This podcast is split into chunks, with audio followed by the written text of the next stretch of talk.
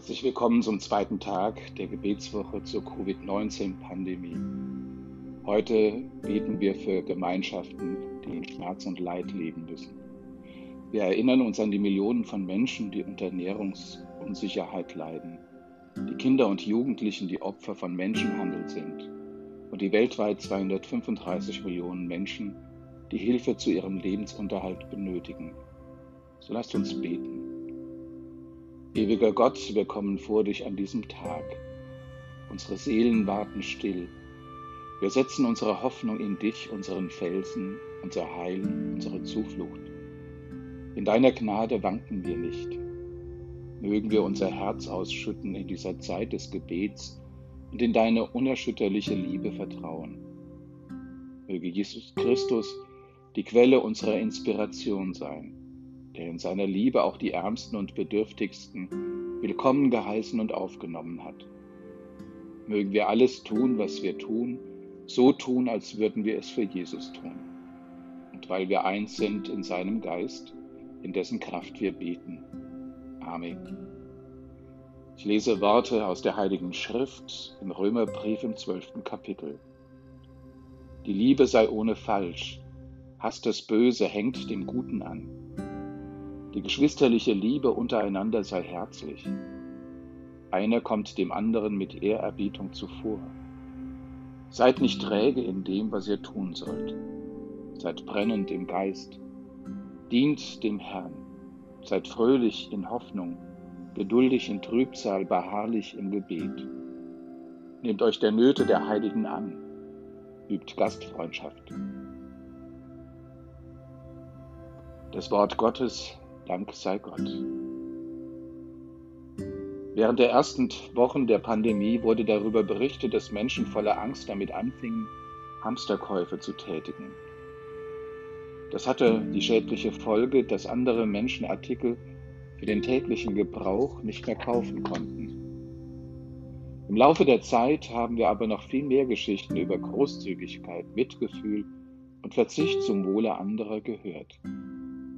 In der Tat konnten viele von uns berichten, dass Gott unter uns am Werk war und Menschen zu diesen Freundlichkeiten veranlasst und sie darin bestärkt hat.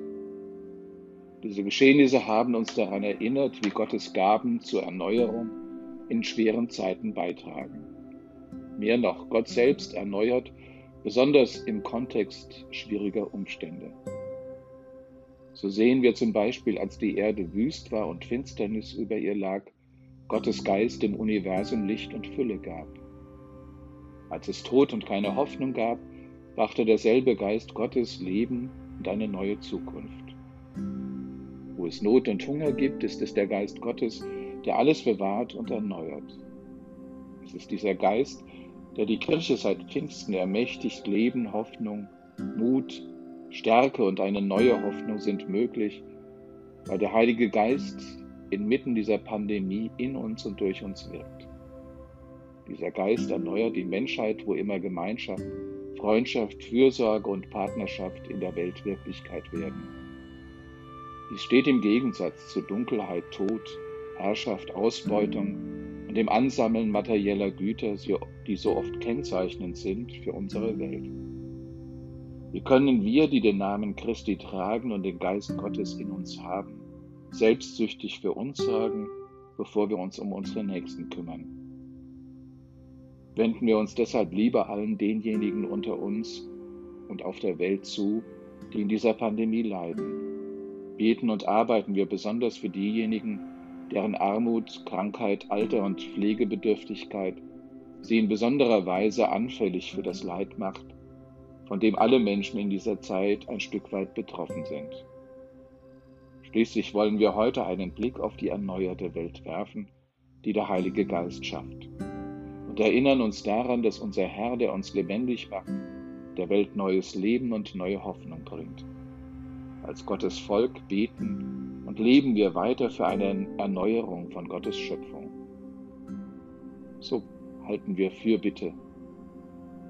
Gott, Schöpfer von allem, wir beten dafür, dass unsere Ortskirchen neue Wege finden um die Liebe Christi zu ihren Gemeinschaften, die während der Pandemie gegen Krankheit und Tod kämpfen, vorzuleben. mögen wir in diesem umfassenden Akt der Fürsorge daran arbeiten, die politischen, wirtschaftlichen und ethnischen Ungleichheiten zu überwinden, die existieren und die zu dem Leid beitragen, das uns die Pandemie gebracht hat. Wir beten, dass der Geist der Einheit und des Friedens uns Heilung und Widerstandskraft bringt. Möge dein Volk weiterhin unter dem Schatten deiner Kraft weilen und Schutz bei dir suchen und auf deine Befreiung vertrauen.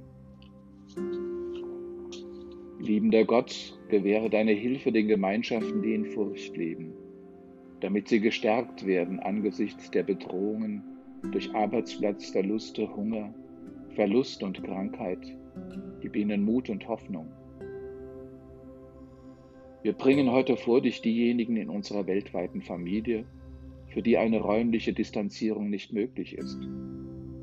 Wir beten darum, dass du sie gnädig beschützt mögen wir durch diese globale Krise wieder näher zu dir finden und auch wieder mehr Nähe zueinander finden.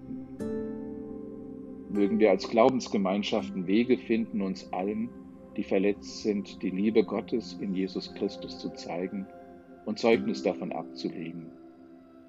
Mögen wir den Mut und die Gaben haben, in dieser Zeit des Leids unserer Welt der auferstandene Leib Christi zu sein. Amen.